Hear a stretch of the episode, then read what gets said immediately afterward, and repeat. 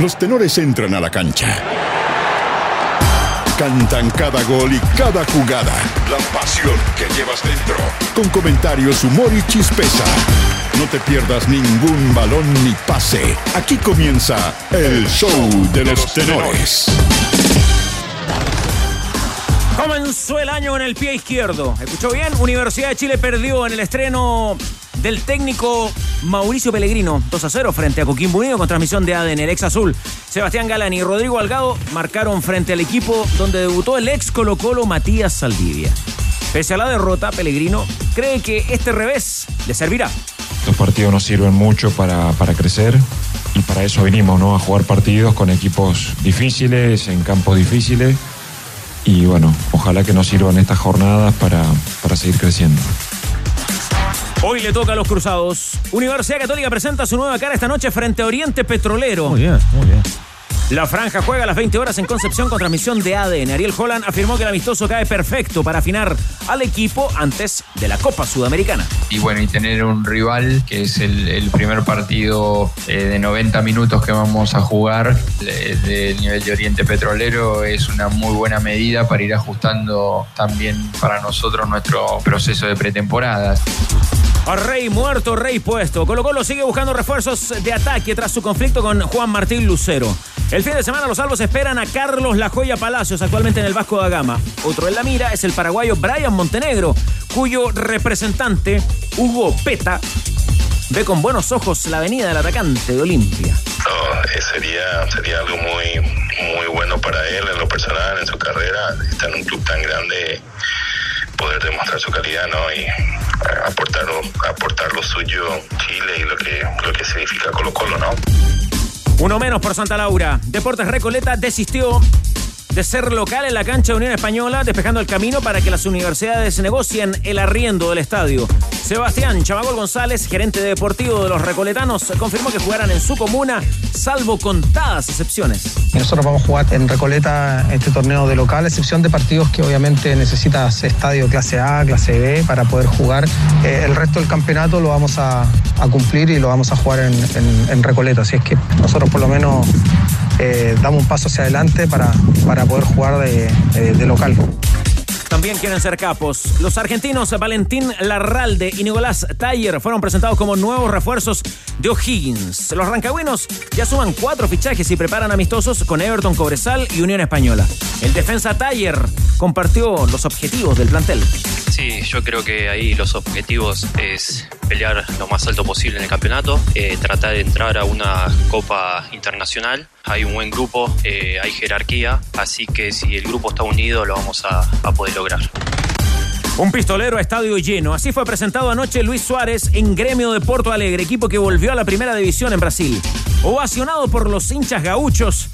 Saludo de Neymar a distancia incluido. El delantero uruguayo dijo que volvía seducido por el desafío de hacer nuevamente grande al equipo. Me gustan los desafíos y los desafíos difíciles me gustan porque viene de la Serie B y sé que es un equipo que tiene que volver a estar donde nunca debió estar. Es una forma más mía personalmente, junto con Gremio, demostrar jugar en un grande de Sudamérica y demostrar que todavía puedo seguir compitiendo en un grande de Sudamérica.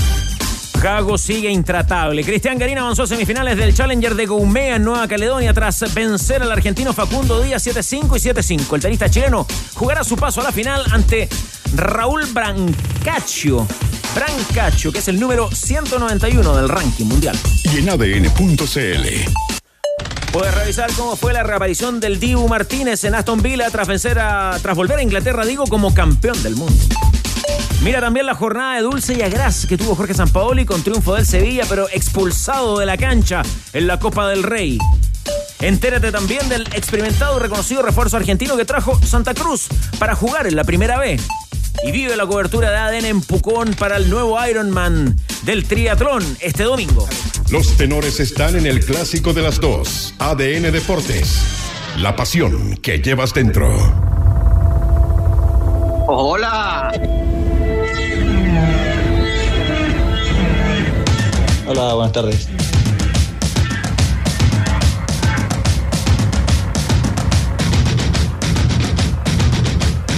Hola, hola, hola, hola, hola.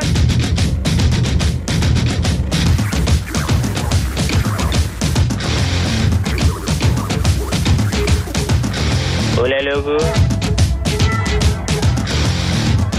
Somos los que somos y estamos los que estamos. Hola, me llamo Sebri y soy un animal transespecie. Gracias, Chupete. ¿Cómo le va? Marcando presencia de, de entrada. Buenas tardes, Pato. Quizá como un guiño a quienes hoy estamos en el panel de Beautiful People. Para por eso. recordar lo de Marilyn Manson. Ah, no era por eso. Dudo. En su cumpleaños 53. No se preste pa' chiquiñuela. ¿Bien llevados o mal llevados? O sea, para Marilyn Manson es un sobreviviente. Por eso te pregunto, po. O sea, podría haber vivido 14 años con todo lo que se, Chubete, se echó para adentro, ¿no? Está mejor la versión de las raras tocatas pencas de Beautiful People. Aprovechando que venimos con, eh, con los 30 años de rock and pop. Claro, ¿no? la, la recordamos con Pato Cueva hace un par de semanas aquí en. Lo en encuentran bonito, creo que era, ¿no? A ver si la encuentra ahí en el archivo, Sí, de, sí, sí. en el archivo de variedades, de que a Estará por veces ahí, puede ser ¿no? una galería del horror, ¿ah? el archivo de Chubete, pero bueno. Y todos los demás somos el demonio. Oiga, Gonzalo Álvarez, usted estaba, peque- estaba pequeñito cuando en la radio sonaba esta canción, ¿ah? ¿Se acuerda de algo, no? No, no me acuerdo mucho, pero lo ubico. Ya, lo ubico. pero, pero usted ve una foto de Marilyn Manson y se asusta, le da risa, lo iría a ver en vivo. Lo iría a ver en vivo. Sí, sí, iría, por supuesto. que ¿Cuál sí. es eh, su sentimiento? Obvio. ¿Referencias de la experiencia de Marilyn Manson, usted, Rodrigo Hernández, tiene alguna? No, las mejores. Lo- no, no, no, lo- no, lo- no lo sigo, pero, pero lo respeto y, y su música me. Ya. Esa micro la tomo. Como dije alguna vez, hay, La que, tomo esa hay micro. que reconocer a los buenos artistas. Exacto. Sí, pues, Sí, es verdad. es verdad. Había un mito. Pero nunca voy a ser como Cristiano Arcos que a la- al 90% de los artistas los mata. No los y el 10 no- que les no me- gusta. y el no me 10% refiero a que les ellos. gusta. Ahora, pero ese- no, si se refiere, dice, no, es que a mí no me gusta. Pero espérate, Es el Cristiano Ah, Arco pues los sí, no, tenores, que porque son yo en el ciudadano encuentro que le gustan todos. Todos, pues. Estuvimos con Lucho Jara ayer. Es que ha tenido muchas- ha tenido- varias bilaterales Está con Rodrigo piraña. Sí, cantamos con Lucho Jara ayer. Exacto. Karaoke, bien, bien. karaoke Mañana, con Lucho Jara. poniéndose toda la máscara. de usted qué- suerte. Sí. Hernando, ¿usted qué versión de Arcos Golpe de prefiere? suerte. ¿La de los tenores, la del ciudadano o la de Twitter? No, la me de Ciudadano. Pero la me de retiré Ciudadano. la de Twitter, ¿ah? La Me- de me Ciudadano. retiré eh, de, ¿De la nuevo? pelea. No, no, de la pelea. Ah, de- ah, bien, no, bien, me retiré bien. derechamente. Excelente. De la pelea. Año nuevo, vida nueva. Sana práctica. No, me retiré el año pasado. Vamos de inmediato a la bien. información eh, del popular eh, Gonzalo Álvarez. Anticipemos las camisetas eh, que hoy nos acompañan en el estudio, que además eh, marcan eh, la jornada futbolera de esta tarde con transmisión de ADN. Claro, porque a las 20 horas se va a jugar el duelo amistoso entre Oriente Petrolero y la Universidad Católica. Y por eso las dos camisetas que tenemos eh, acá, como siempre, gentileza de la tienda Tifosi, de nuestro buen amigo editor de las camisetas. Sí, sí, claro. Está. La minita difícil, ¿ah? Oriente Petrolero. Oriente ¿eh? Petrolero. No, sí. Respondiendo al desafío, muy bien. David Marambio, de tienda Tifosi, el editor de ¿Se camisetas. acuerdan de ese mito que decía que, que Marilyn Manson era un que era el Ah, actor sí, de Los Años Maravillosos? Año maravilloso. Por- Pero era, mito, ¿no? Era mito, mira. Gran serie en todo caso. Gran serie. Gran serie. Gran serie. Vamos a la Argentina, mis queridos tenores. Escuchemos en vivo a través de la señal de TNT declaraciones de Brian Cortés eh, a propósito de la pretemporada de Colo Colo. Es el portero de los salvos.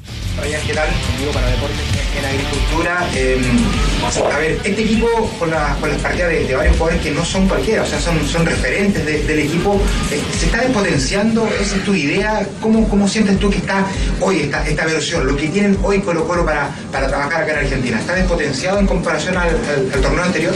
No, para nada. Eh, se, han ido jugadores que, que obviamente han dejado todo en el club, pero han llegado jugadores también que se han incorporado de la mejor manera. Yo creo que siempre lo he dicho, hay, hay eh, juveniles que se han asumido de la mejor manera eh, y caras nuevas que por ahí se, se van a ir agregando. Y confío en cada uno de ellos, yo creo que hay que seguir, estamos hoy en día en lo que estamos, estamos trabajando de la mejor manera, como te digo, te vuelvo a repetir, y convencido a lo, a lo que viene durante el campeonato. Te preguntaban recién por Juan Martín Lucero, eh, pero lo concreto... Se van a ir agregando y confío en cada uno de ellos. Yo creo que hay que seguir. Estamos hoy en día en lo que estamos. Estamos trabajando de la mejor manera, como te digo, te vuelvo a repetir, y convencido a lo, a lo que viene durante el campeonato. Te preguntaban recién por Juan Martín Lucero, eh, pero lo concreto, el hecho que, que- que está ahí, que es palpable, es su cuota goleadora, ¿no? Ahí Colo Colo pierde bastante, o sea, ahí Colo Colo, si finalmente se ratifica esta partida, no se puede equivocar, tomando en cuenta lo importante que significó Lucero para el equipo eh, en materia de goles. Sí, eh, sabemos lo que él hizo y ya yo creo que hay que seguir y como te vuelvo a decir, estamos, estamos 100% enfocados a lo que venga, eh, jugadores no que se han, se han incorporado de la mejor manera, eh, chicos también que se van a se están incorporando en la pretemporada que quieren dejar todo por, por ganarse un puesto y así yo creo que nadie tiene el puesto asegurado. Hay que seguir trabajando, como te vuelvo a insistir, y, y probando la mejor manera para, para lo que venga el durante el campeonato. Hola Brian, ¿qué tal? ¿Cómo estás? Gusto bien, saludarte. Eh, te quería preguntar por la, la pelea ahí en el arco. Eh, ya has podido entrenar más intensamente hace semanas con, con Fernando de Paul. Eh, ¿Cómo viste su llegada? ¿Y qué te entrega también? Porque se habla mucho de que un arquero de nivel potencia también al que está siendo titular y tú, bueno, probablemente seas el titular durante toda la temporada. Pero ¿cómo está esa, esa sana disputa, me imagino, por el arco de Colo Colo? Bien, como tú lo dices, una competencia sana. De Paul se, se integró de la mejor manera, eh, un grupo súper unido. Te vuelvo a insistir, todos los jugadores que han, han llegado se han, se han unido de la mejor manera.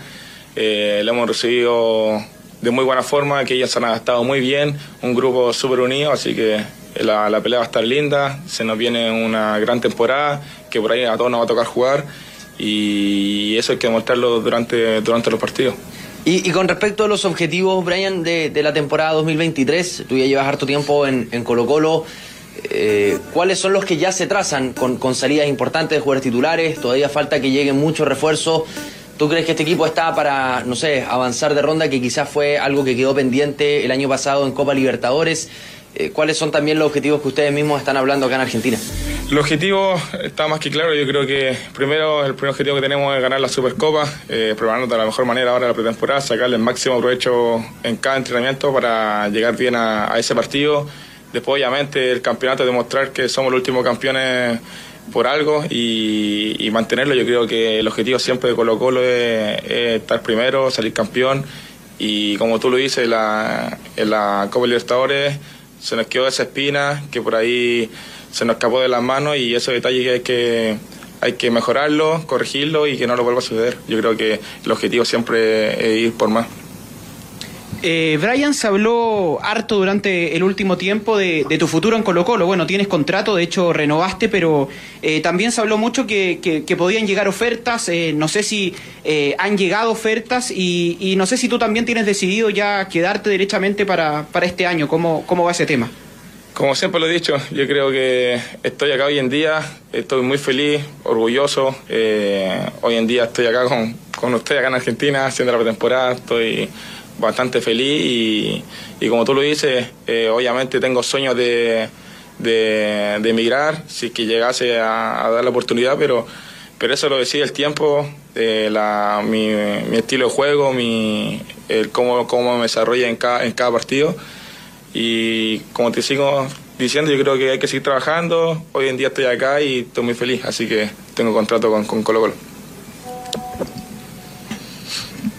Brian, eh, eh, una más, tiene que ver con, con lo deportivo. Eh, en el bloque defensivo eh, es distinto ahora trabajar porque hay bastantes movimientos. De hecho, está trabajando Ramiro González con, con Falcón en- atrás, no está Suazo, no está Opaso. Hay que reordenar ese, ese, ese bloque defensivo. Es más complejo ahora encarar esa, esa etapa. Eh, sí, es complejo, pero hay que trabajar. Yo creo que es la única manera. Se nos fueron ahí jugadores que de por sí son muy importantes, que fueron durante la temporada. Y los jugadores que se han integrado han sido también lo mismo. Eh, se han adaptado muy bien, como te dije anteriormente, se han adaptado muy bien al grupo. Eh, todo lo a repetir, un grupo súper unido que, se- ha formado, así que esperamos sacarle el máximo provecho a esta pretemporada para, para todos esos detalles y todo eso, todo ese tema corregirlo para, para llegar bien a, la, temporada. Brian, te, quería preguntar por los refuerzos que están, porque se habla de muchos nombres que podrían llegar, pero hay cuatro que ya están entrenando con ustedes. Eh, ¿Qué te han parecido? ¿Cómo lo has visto físicamente, futbolísticamente? Por ahí nos han hablado bien, por ejemplo, de Matías Moya. Eh, ¿Qué palabras te merecen eh, esos jugadores y la adaptación que, están teniendo en Colo Colo? Muy bien, muy bien. La verdad, los cuatro jugadores que, han llegado se han adaptado de la mejor manera al equipo. Ya saben prácticamente todo lo que, que lo que jugamos nosotros, lo que el profe también quiere. Solamente desearle el éxito porque se lo merecen. Llegaron acá porque se lo, se lo merecieron durante toda la temporada pasada. Y, y acá, la verdad, que se han adaptado de la mejor manera en el grupo. Con esta respuesta entonces terminamos esta conferencia de prensa, la primera en esta... Claro, desde Buenos Aires, en la Argentina, donde Colo Colo desarrolla su pretemporada. Le pregunto, arrancando a Rodrigo Hernández, ya se suma al trabajo y a la información Cristiana Vilasoto, pero Rodrigo Hernández, el que más sabe, ¿conforme con las respuestas del portero Colo Colo o le faltó algún tema? No, súper generales. O sea, pero en el estilo de, de Cortés no le vamos a pedir más eh, porque él ha tenido en el fondo esa argumentación siempre. Y bueno, plantea que el objetivo de Colo Colo es ganar la Supercopa, le da un espaldarazo a los jugadores jóvenes, que honestamente, o sea, del punto de vista del compañerismo está perfecto, ¿no? Y del sentido de cohesión de plantel y todo, pero para efectos reales eso no significa nada, porque el que toma las decisiones es Quintero, como que Quintero, a menos que esté muy, muy apremiado, ya sea por la norma del sub-20 o en su minuto cuando no tenía jugadores por lesión, tuvo que recurrir a los jóvenes, pero cuando tiene el plantel completo, derechamente prescinde de ellos. O sea, Ahora, Hernando, usted con, con esa característica de reportero senior, Sí. le faltaron preguntas sobre Lucero. Claramente, pues es que ese era el tercer punto que iba a marcar. O sea, el- faltó ahondar sobre el, sobre el caso Lucero, porque, porque Cortés dijo muy caballerosamente, no sé si tan elegantemente, pero lo dijo muy, muy digamos, por encima, de que, de que los que llegaron se integraron bien, que todos tienen mérito para haber llegado, en fin, y que. Preguntas. Pero no, pues no, o sea, eh, yo creo que había que ahondar sobre el tema Lucero, el tema, el tema, todo, todo Colo Colino, en este minuto está hablando del tema Lucero. Y él es el capitán de Colo Colo, entonces no puede evadir el tema, ok, que diga alguna generalidad, pero no puede ir, ir estar por encima, creo yo. Pero Lucero ya está fuera, Cristian Arcolo. Bueno, pero- Sí, sí, Lucero está afuera, tampoco le preguntaron tanto por Lucero. Bueno. Tampoco le preguntaron No, por cierto. No se va a meter en la pata de los caballos sin necesidad, digamos, ¿no? Yo lo hubiese Eh, preguntado.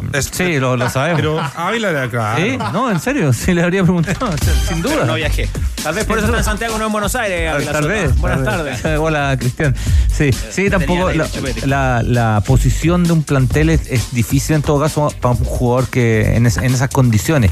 Que, que hay un que, hay, que se va recién, de que hay un tema jurídico, los jugadores en general se, se protegen y se cuidan un poco. Tampoco va a salir a matar a. a No, pero podría decir que es una pérdida sensible, podría meter un poquito de presión, Sí. podría marcar territorio, ¿no? Peluca Si fue más elocuente, ¿no? Claro, po. Claro, porque si le pero preguntan finalmente por el, un, le preguntan por lateral, ¿cachai? le preguntan por el lateral izquierdo, contesta por el lateral izquierdo. Estoy poniendo un ejemplo. Pero el capitán, por le el sentido de la por- responsabilidad también. No se preste para chiquiñuela. Le preguntan Tiene un por, los penales. Cristian tiene un rol que cumplir como capitán. Una- pero digo yo, si no le más. preguntan, ¿qué va a hacer? Ávila, pero aclaremos un poco, ¿ah? no, no, quiero, no quiero dejarlo mal al que más sabe, pero ¿el capitán es Cortés o es Esteban Pavé? Pa' ver, ¿no? Bueno, Esteban Pavés. Ya. bueno, se lo ha sido capitán, capitán. Pero, pero un referente del equipo. para sí, quiero ser fastidioso con usted. No, está bien, está bien, sí, un punto. Ya. Eh, oiga, Ávila Soto, mete la cuchara, lo siento ganoso para esta edición de jueves, eh, con información, con algo más que nos va a contar, por supuesto.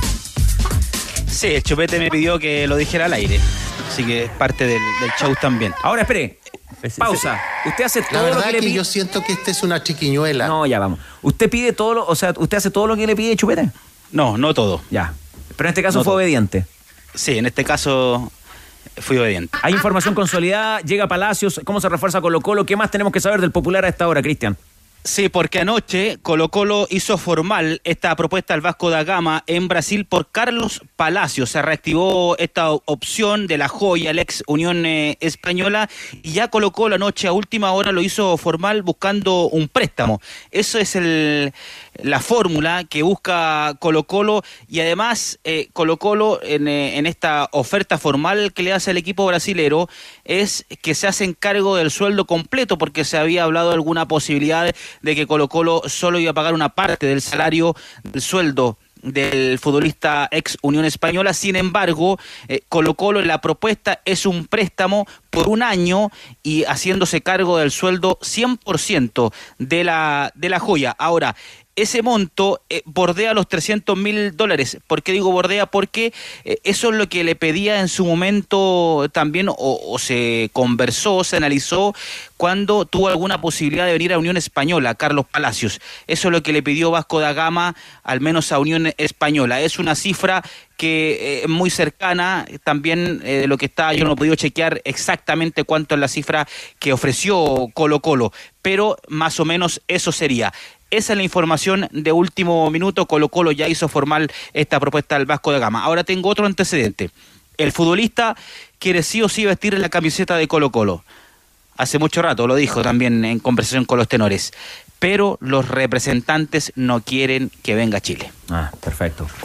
Eh, bueno, vamos a ver cómo se despeja. Eh, ¿Tiene información adicional sobre este tema puntual, Rodrigo? Sí, no es que los representantes no quieran que vuelva a Chile, eh, pero preferirían evidentemente, sí, preferi- preferirían evidentemente que Carlos Palacios se consolidara en Brasil y han hecho todo lo posible para que ello ocurra, digamos.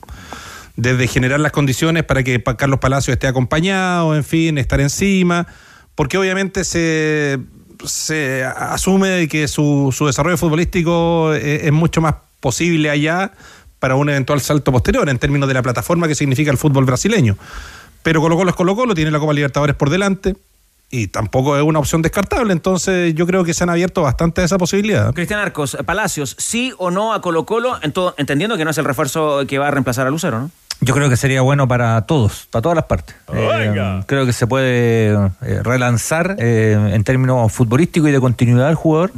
Es cierto, no vamos a comparar el mercado chileno con el mercado brasileño, es absolutamente incomparable a todo nivel, la competencia, lo, lo que sea, pero si allá no está jugando o está jugando poco y acá juega bastante, Puede, puede aparecer una nómina de selección, puede tener ahí alguna participación, porque hoy día del radar de Berizzo desapareció, y desapareció porque no está jugando, básicamente, no porque no sea bueno, si Palacio es un, estupendo jugador, pero requiere de esa, de esa continuidad y me parece que pensándolo en una, en una estación eh, que le permita relanzarse, después continuar, quizás en Brasil de nuevo y a partir de ahí a, otro mercado, me parece una, una buena movida, porque además Palacio es bastante joven todavía, ¿no? 22, 21, 22. No, no tiene mucho más. No tiene más que eso. Oiga, Ávila Soto, eh, avancemos en los temas de Colo Colo. ¿Qué pasa con el paraguayo? El paraguayo es una opción que ha venido surgiendo en el último, los últimos días. Eh, Brian Montenegro pertenece a Olimpia, le queda un año de contrato en el equipo paraguayo. No ven con malos ojos tampoco que pueda partir, tiene que salir ahora o a mediados de año, si no ya comienza a negociar como jugador libre y ahí no recibiría ningún monto económico el equipo paraguayo. Por eso está la chance de que pueda salir Brian Montenegro. Vamos a escuchar a su representante Hugo Peta porque reconoció en ADN contactos o conversaciones, por lo menos con los dirigentes de Colo Colo. Eh, sería, sería algo muy, muy bueno para él en lo personal, en su carrera, estar en un club tan grande, poder demostrar su calidad ¿no? y aportar, aportar lo suyo en Chile y lo que, lo que significa Colo Colo, ¿no? Ese es Peta, el representante del jugador.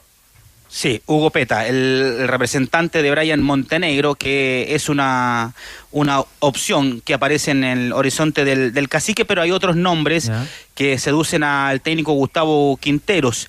Por ejemplo, conversábamos ayer de Merentiel, Miguel Merentiel, que juega en el Palmeiras. Ese es el nombre que está como número uno que pide Gustavo Quinteros. Es un futbolista difícil, lo económico también, que pueda salir. Bueno, Gustavo Quinteros deja los nombres. Ahora les quiero decir que hay un un monto, un presupuesto para el número 9, para el reemplazante de Lucero. Eh, son 700 mil dólares el monto que hay.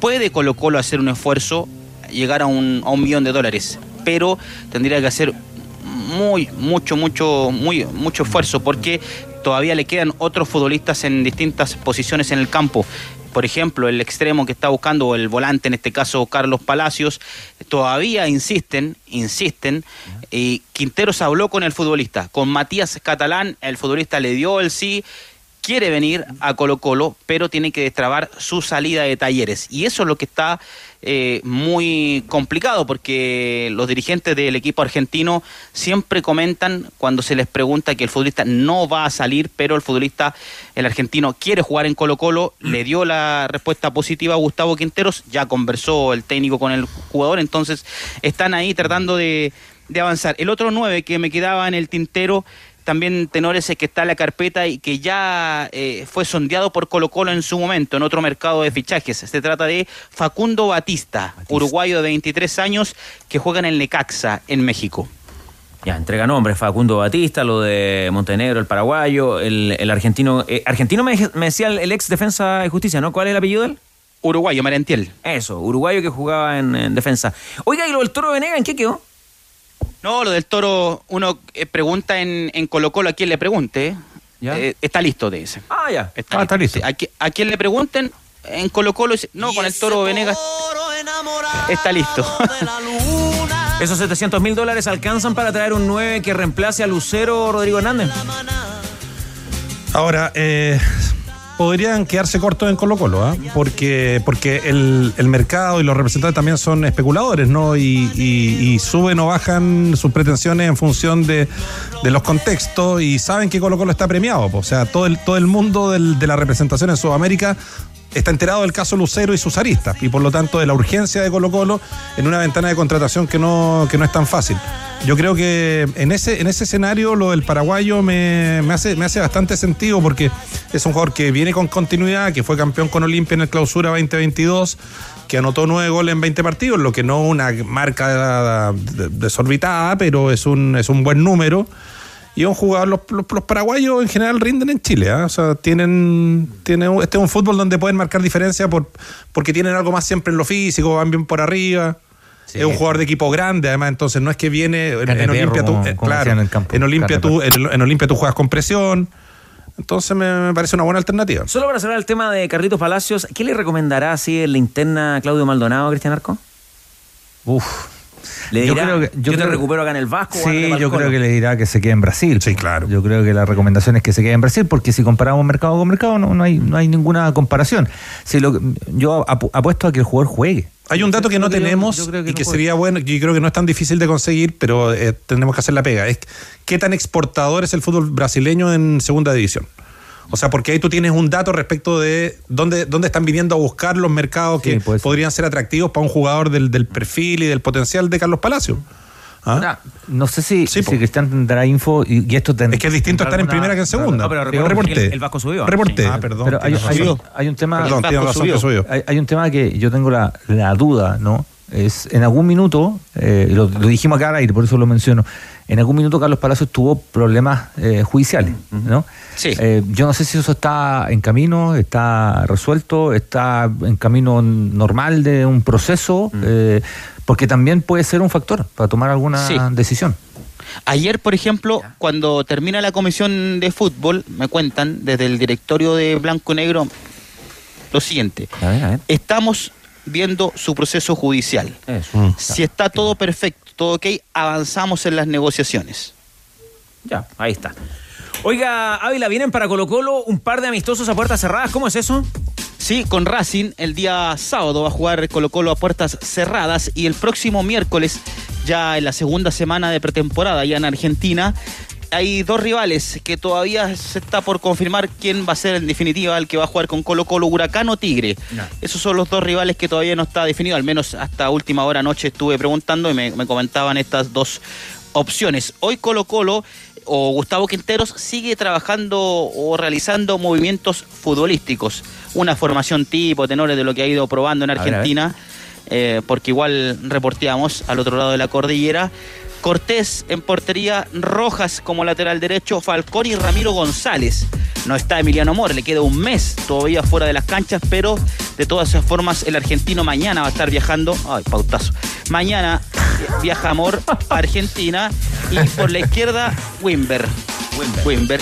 ¿Qué será la vida de Suazo Tenores? Todavía no tiene oferta concreta. Fuentes, Pavés y Gil en el medio campo y ahora probó otra ofensiva. Digo otra porque ayer yo le daba a otro equipo. Rojas, el Kiwi, Volados como 9 y Bouzat como extremo izquierdo. Por mientras, ¿no? Es lo que, es lo que va teniendo, es lo que va manejando eh, Gustavo Quinteros. O sea, el día domingo me, me quiere decir usted, Cristian Alasoto, que el Torto Paso se va a reencontrar con sus ex compañeros. Así es, el sábado deberán estar jugando Ah, el sábado con, el partido. con Racing, Ya, sí, a puertas cerradas. El equipo argentino quería a toda costa jugar un partido eh, con público, un comercial, partido comercial. Pero eh, Quinteros no se atreve, no sé si no se atreve, pero considerando el largo tiempo de vacaciones y lo- el poco tiempo trabajando, no, no quiso jugar un partido de 90 minutos, solo un picadito a puertas cerradas. Ya, ahora con un poquito más de tiempo, Cristiana Ávila Soto, ¿le hubiera hecho alguna pregunta puntual a Brian Cortés? A Brian Cortés. En la conferencia que recién escuchábamos. No, yo eh, hubiese preguntado un poquito más de respecto a, a ofertas, si es que ha tenido conversaciones con su representante para salir ahora en enero, porque en una de esas Cortés también puede salir en enero. De Ahora- Lucero le habría preguntado porque el jefe quería que le preguntaran de Lucero a, a Cortés. Sí, pero no, no estoy allá para preguntarle. sí, no.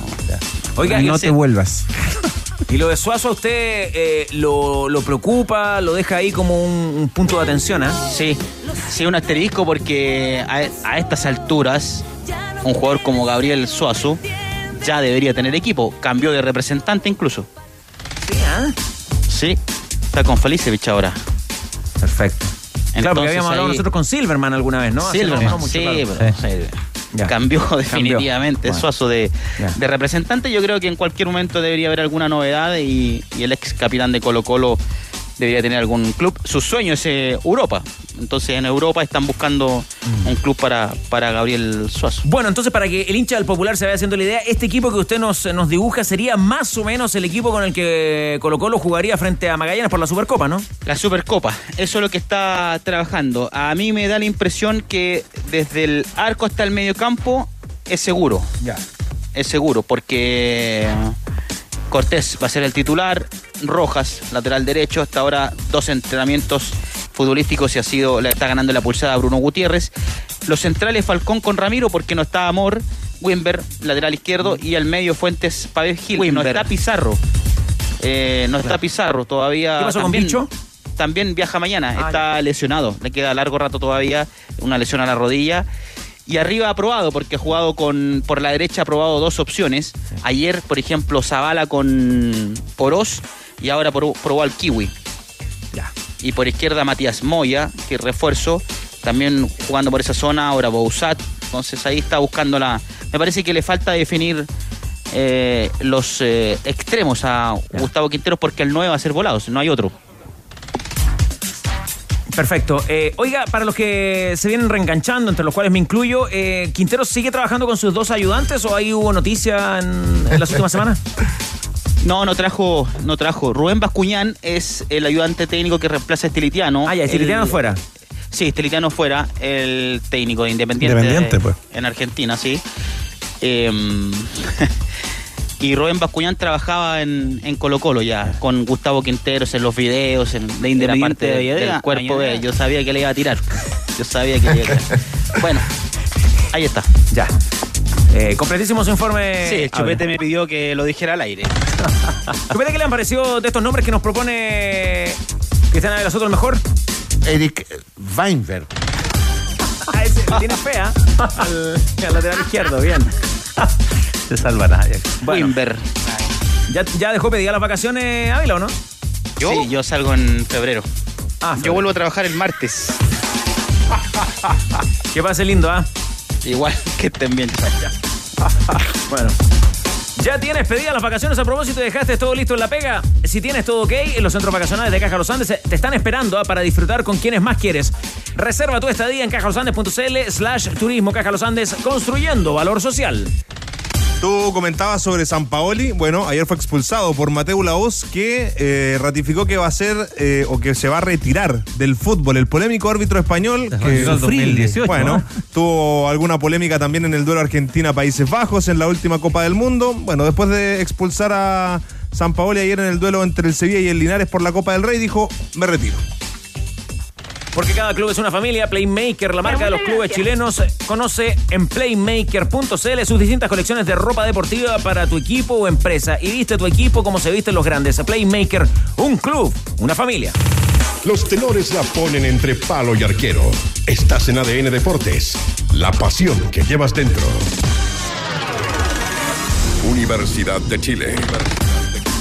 ¿Qué le pasó a la Universidad de Chile ayer en su debut? Cristian Arco sacó alguna conclusión del partido y la derrota ante Coquimbo. Yo creo que no da para conclusiones tajantes, pero sí algunas señales de, de, por ejemplo, algún esquema que prefirió el entrenador. Tampoco utilizó desde el minuto uno tanta gente nueva.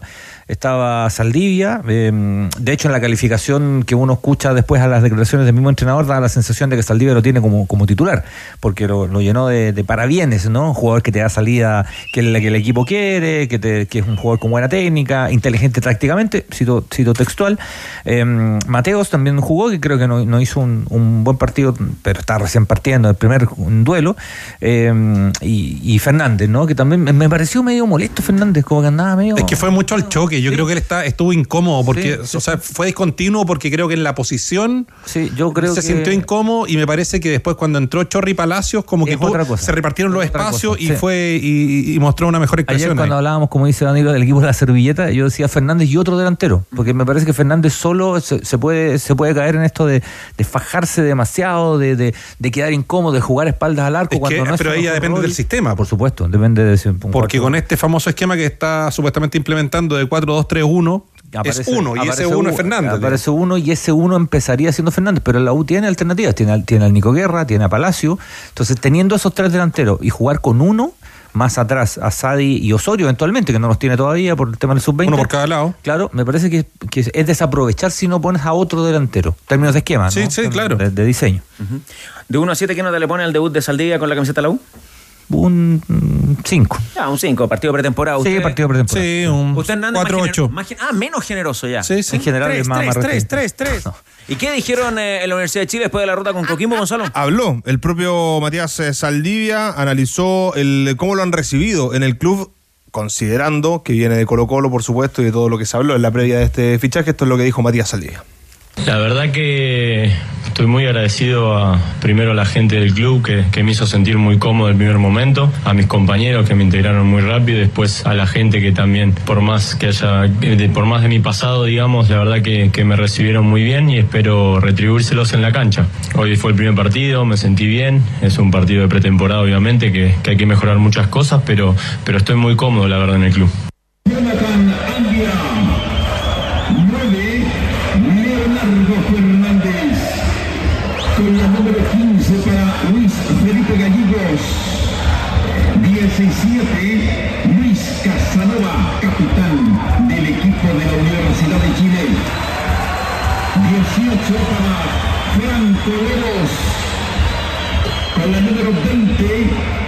Federico Mateos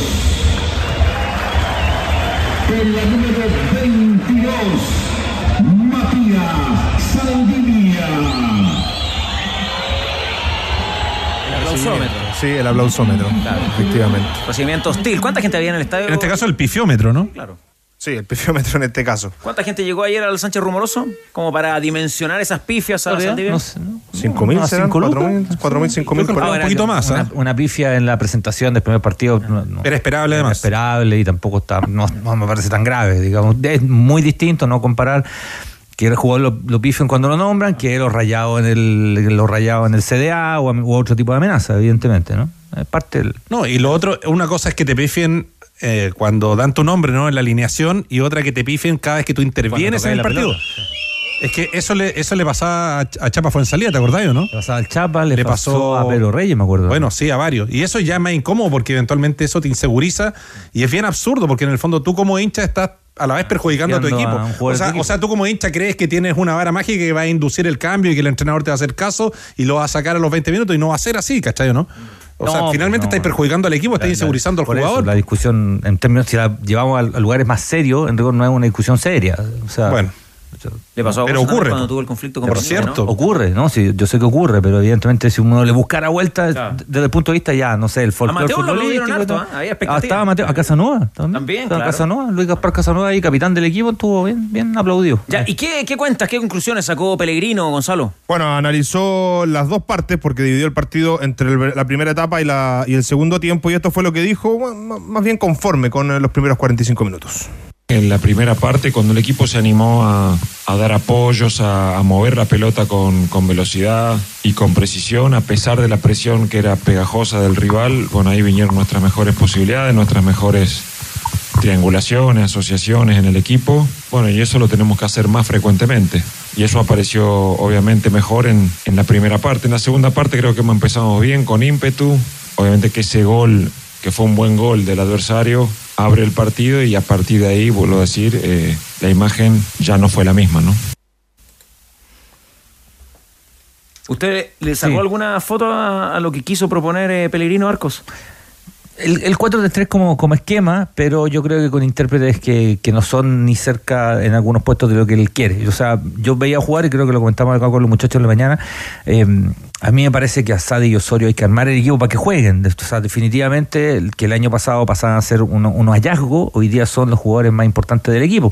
No solo porque son potencialmente jugadores exportables, sino porque además son buenos, pues si son buenos los dos, futbolísticamente, físicamente tienen un potencial importante y hoy por hoy ya no, ya, ya no va a ser un hallazgo, una respuesta y una revelación. ¿no? O sea, como dice el lugar común, eh, ya no son promesas sino, sino confirmación. Pero reitero la, la, idea que seguramente va a ser eh, parte del ensayo del, del entrenador de ir probando otra, otras variables. Es siempre un ejercicio bien, bien interesante ver cómo cuando llegan los entrenadores, cuando comienzan las temporadas, las formaciones que utilizan versus las que se consolidan en el campeonato. Porque van probando jugadores, insisto, tener al Nico Guerra, tener a Fernández, tener a Palacio, A mí me da una invitación a jugar con otro delantero, quizás, no es obligación, por supuesto, no, no, es, no es sinónimo meter tres delanteros que vaya a atacar más, pero me parece que ahí hay un, un juego de, de- de piernas, digamos, bastante más amplio y una baraja muchísimo más amplia que la que tenía el año pasado. ¿Pero tú realmente crees que son los dos jugadores más importantes del equipo? ¿Osorio y Asadi, Asadi? Sin duda. Sí. Son, mi parecer, ¿Le está poniendo una humilde, mochila, parece. una mochila pesada usted? Es que sí, son los son, son, chicos. po. Pero la mochila ya te ¿Quién, la es- pusieron quién es- quién mejor, Sí, está bien. quién es mejor que Asadi y Osorio en la U? Pero es que una cosa es nominalmente o en la teoría, Obvio, ya obvio. ok, su tasación, ya ok, pero después en la, en En la campaña larga. desempeño hoy día. Es que día- nosotros los periodistas siempre decimos día- que las campañas no se tienen que sostener en los jóvenes, sino en los planteles y en los jugadores de mayor jerarquía. Totalmente de acuerdo, pero Entonces día, yo digo después, mismo- después que también demo- démosle 10 fechas al equipo. Estoy diciendo que los jugadores tienen que romperla ni que valgan 12 millones de dólares. Pero hoy día armamos un equipo ideal de la U. Pero será a lo mejor porque es nuestra, es nuestra expresión de deseo, porque el, el fútbol chileno está tan complicado que no sale pregunta. nadie, que al fútbol chileno le haría muy bien y bien. los cabros, bueno, ojalá, ojalá que, que despeguen aún más, ¿no? Cambio la pregunta. ¿Quién del plantel de la U es más que Asadi y Osorio? No, a lo mejor no más, pero pueden ser por lo mismo y más experimentados, po. No me O sea, démosle- No me démosle- diste ningún nombre. por No, te doy, te doy Mateo, te doy Mateo, te doy Fernández, te doy a Guerra.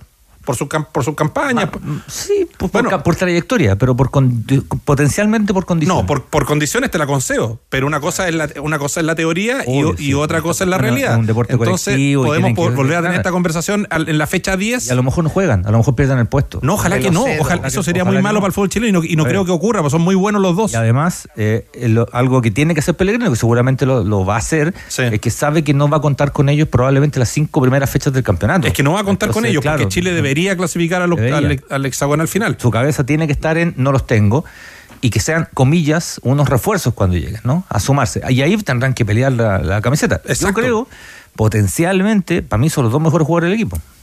Potencialmente Una- sí, una pues yo creo que en eso no hay dos opiniones. pues. Personal. Una cosa es potencialmente y otra cosa es la realidad. pues. Oiga, Hernández, en la derrota. A la hora de ayer los frente- En la derrota ayer frente al equipo del Nano Díaz, Coquín Bonito, que ya quiere una palabrita también para lo que mostró el, el- el cuadro de la cuarta región. ¿Le habrá faltado la una arquero con más oficio? No, yo creo que la derrota no pasó por Garrido en ningún caso.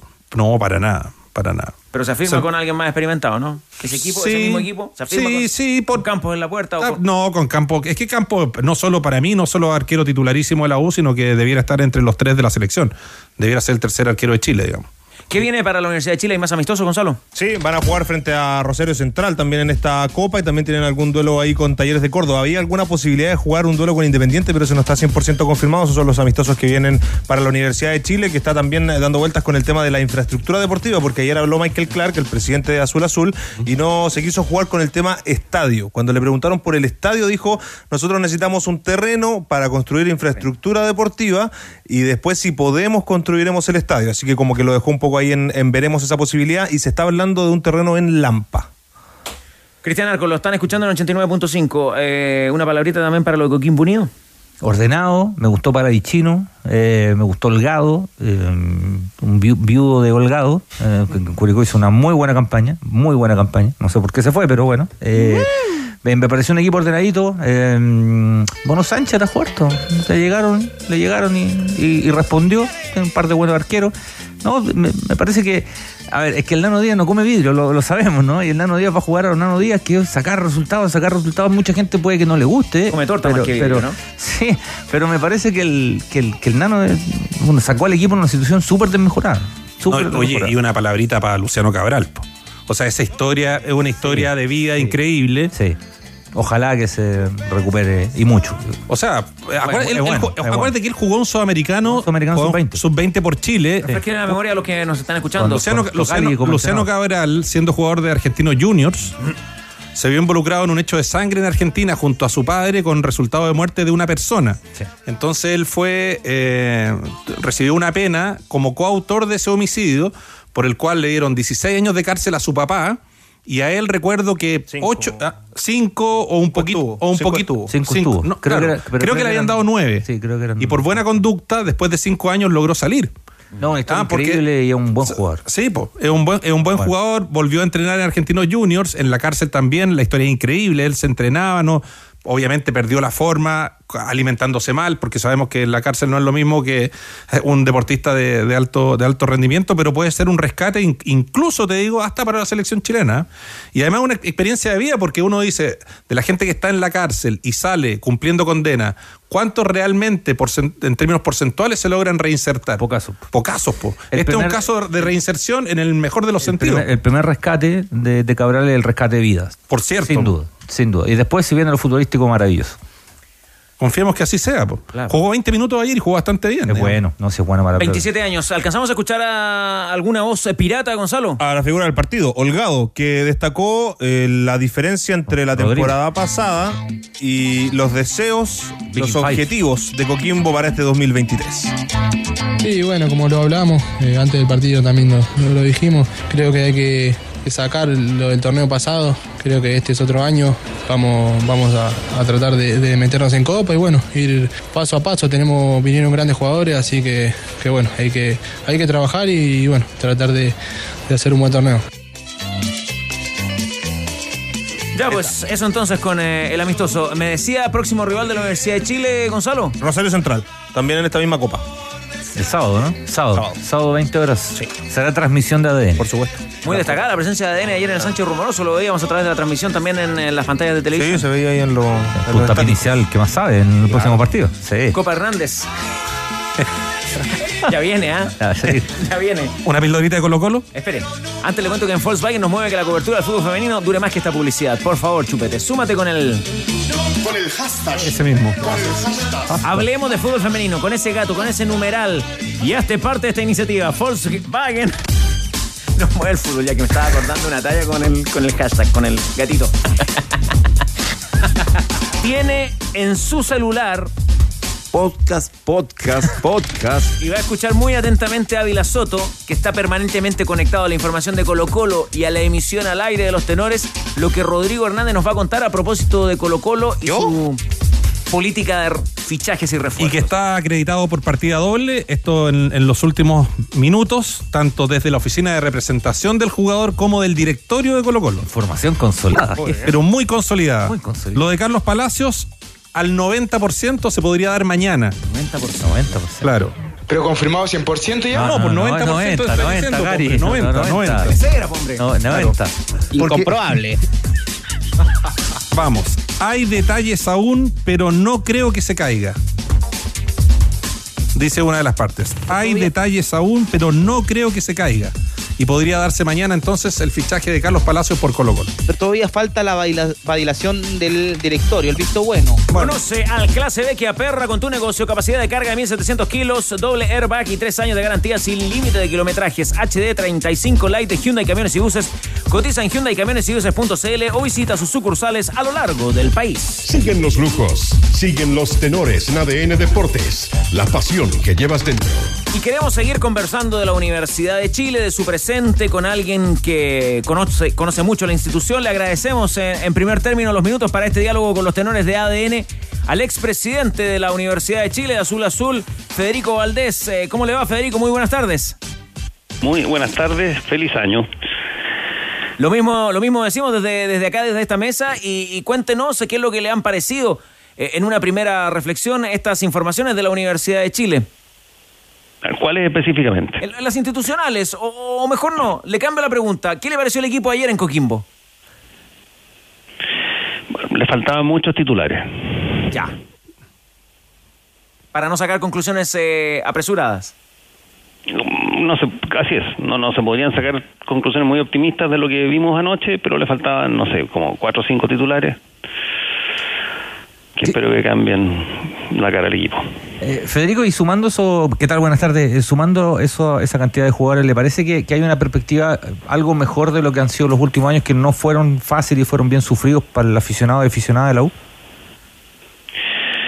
A ver, la U tiene varios juveniles que son bien buenos, que han ido además madurando, tiene un buen arquero, tiene mm, centrales que, que conocen su oficio. Espero que, que, que, que, Leandro Hernández sea un, un- refuerzo de verdad. eso más un entrenador que sepa elegir a los 11 que van a entrar y armar bien la defensa, debería tenernos en la mitad arriba de la tabla. No, no, no, parece que la U haya armado un equipo para pelear el torneo, pero pero por lo menos no va a andar muerto susto hasta la penúltima fecha. Federico, ¿y por qué no, en su, en su opinión, no, no está en condiciones la U de pelear el campeonato? Porque hay equipos que tienen planteles muy superiores al de la U. Muy superiores, no, no superiores, muy superiores. Sí, claro, en cualquier caso la U va a tener un plantel más bien corto. no a, a cualquier equipo le pueden sacar cuatro o cinco titulares y a cualquier equipo de nivel que está como a pelear un torneo le sacan cuatro o cinco titulares y, y sigue manteniendo un- una cierta categoría. Claro, pero... Tengo la impresión que en el caso de la U no, no, no, es así, que le sacan cuatro o cinco titulares y, y lo que se ve es algo muy distinto de lo que todos esperamos ver durante el año. Eh, Es bien eh, ilustrativo, Federico, lo que usted comenta, porque dice con, con, con estos jugadores, más un entrenador que arme bien, bien la defensa para no pasar sosota, mitad de tabla para arriba. Eh, y uno estaba, estaba acostumbrado a una Universidad de Chile que, te que peleaba el campeonato, digamos, o sea, tenía que pelear el campeonato si no, si no lo ganaba. Entonces, esa expectativa o eso se ha ido moviendo en el último, en el último rato a la luz de, lo que ha ocurrido quizá el último lustro, ¿no? Claro, lo que pasa es que uno eh, está obligado a, o si quieres un análisis razonablemente certero, hay que ver dónde, dónde uno está parado. Y los últimos cuatro años de la U eh, han sido un desastre. ¿Usted diría que la U deportivamente, no institucionalmente, deportivamente dejó de ser un equipo grande? No, la U va a ser un equipo grande siempre. Siempre, porque a- a- aún con malas campañas sigue siendo el equipo que más gente lleva al estadio.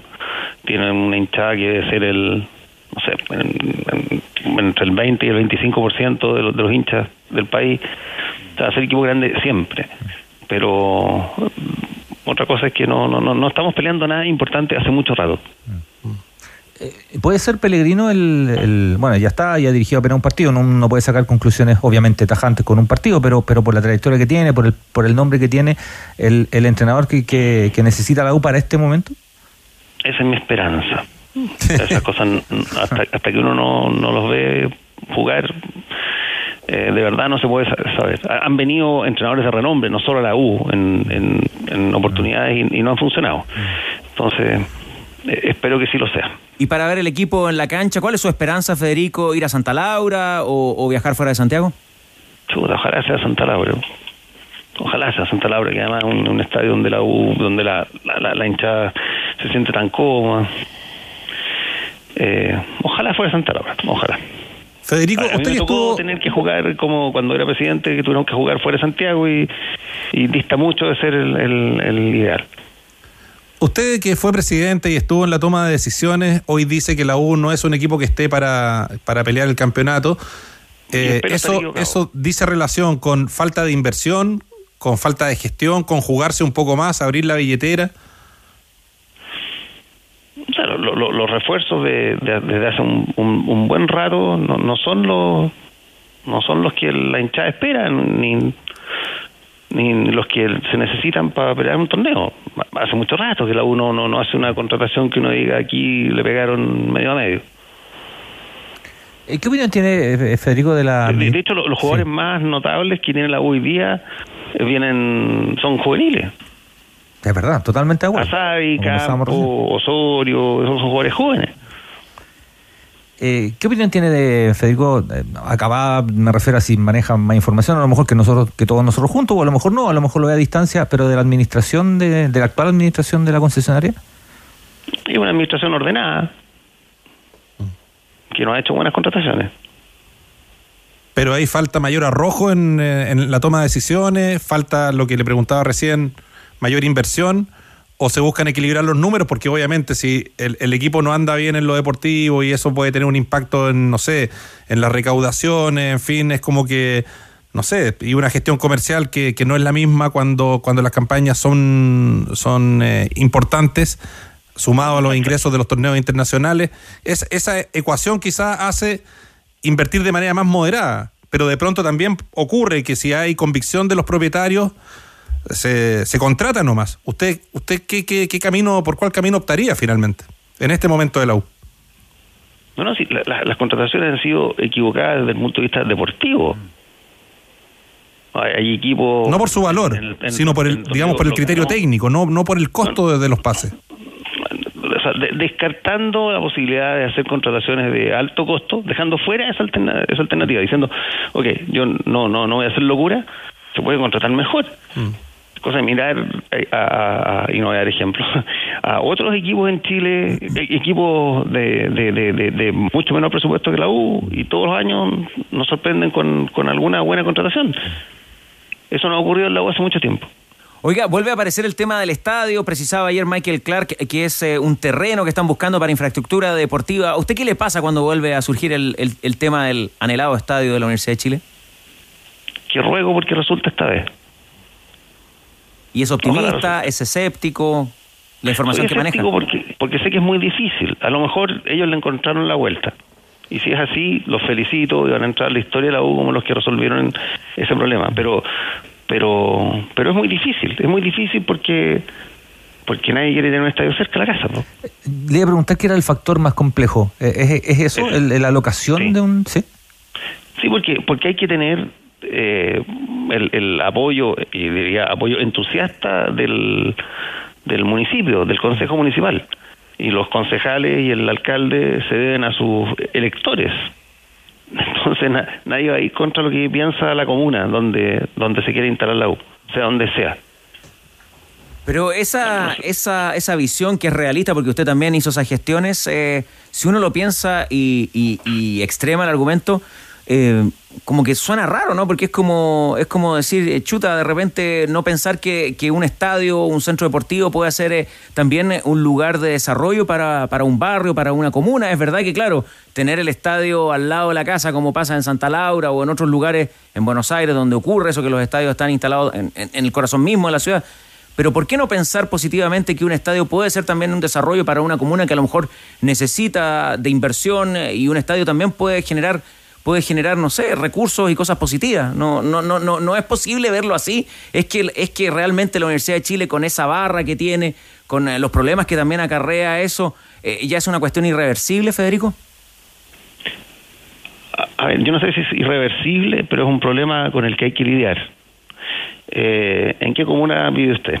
en Ñuñoa ahora pero viví en la Florida viví en Santiago Centro Y le hubiese gustado tener un estadio cualquiera, no digo el de la U. es que soy Ah, es que soy vecino del Estadio Nacional también por eso se lo digo Pero es que cuando usted llegó al estadio ya estaba ahí. claro por supuesto Pero imagínese que, que vive en un lugar donde no hay estadio y le dicen, le vamos a construir un estadio a cinco cuadras de distancia. ¿Qué es lo que piensa? ¿Qué es lo que piensa respecto al valor de su propiedad? La, la gente reacciona con, con temor, que es comprensible.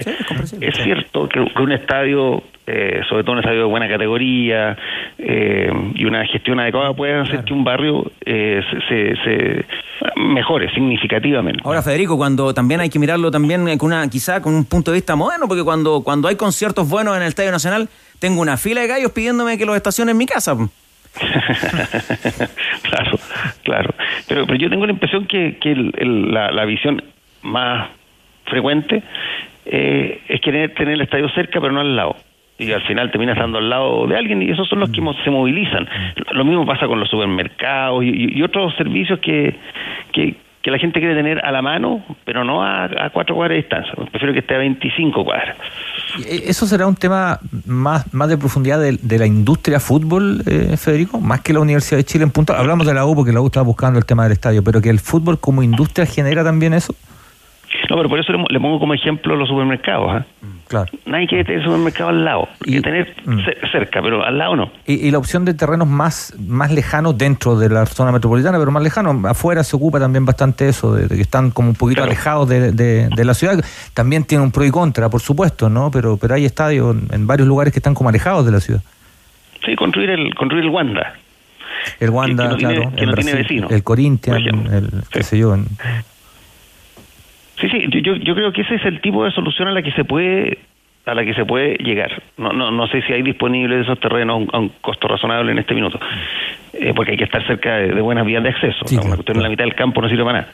Tiene que tener vías de acceso, tiene que tener metro a una distancia razonable. Por razonable me refiero, pueden ser 15 cuadras. La gente no tiene ningún problema en caminar 15 cuadras para llegar al estadio, si eso le significa irse en metro. Em, yo, yo creo que la cosa va por ahí. No sé, no sé si es que si que hay tales terrenos. Y si los hay, ojalá lo encuentren.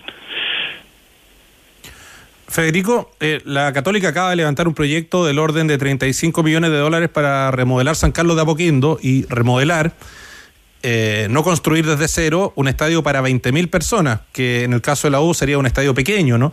Por lo tanto, pensar en un estadio de la U, estamos, estamos, estamos hablando de un monto a lo menos, no sé, de un 30, un 40% superior a, a, ese monto, no sé, 50 millones de, de dólares.